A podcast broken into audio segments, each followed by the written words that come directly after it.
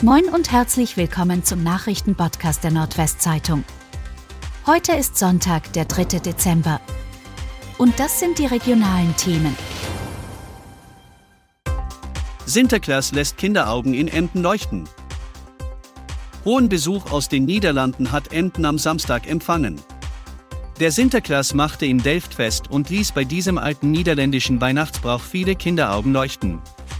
Zusammen mit den Swarten Pieten und einer Blaskapelle unterhielt er die Besucherinnen und Besucher. Besonders erwartet wurde der Sinterklaas von den großen und kleinen Kindern, für die er immer wieder Süßigkeiten aus dem Sack zauberte. Große Feuerwehrübung im Braker Hafen.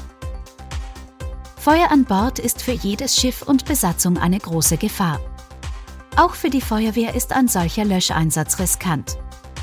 85 Einsatzkräfte haben ein solches Szenario deshalb nun im Braker Hafen aufwendig trainiert. Die Holzladen der MV Rubiner war von einem anderen Schiff gerammt worden. Bei der Havarie brach auf der MV Rubiner im Bereich des Hecks ein Feuer aus. Diese Übungssituation mussten die Einsatzkräfte bewältigen. Neben Feuerwehrleuten aus Brake, Nordenham, Stade, Elsfleth und Wilhelmshaven waren auch Mitglieder der DLRG und der Johanniter Unfallhilfe im Einsatz. VfL Oldenburger verliert gegen Nantes.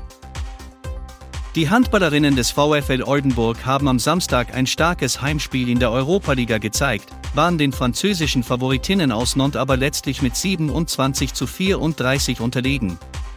Zur Überraschung der 745 Zuschauer saß das VfL Urgestein Julia Renner wieder auf der Bank, obwohl sie ihre Karriere im Sommer eigentlich beendet hatte. Die 35-Jährige musste kurzfristig einspringen, weil Oldenburgs Torfrau Sophie Versollt im Training unglücklich umgeknickt war und vorerst ausfällt. Und das waren die regionalen Themen des Tages. Bis morgen!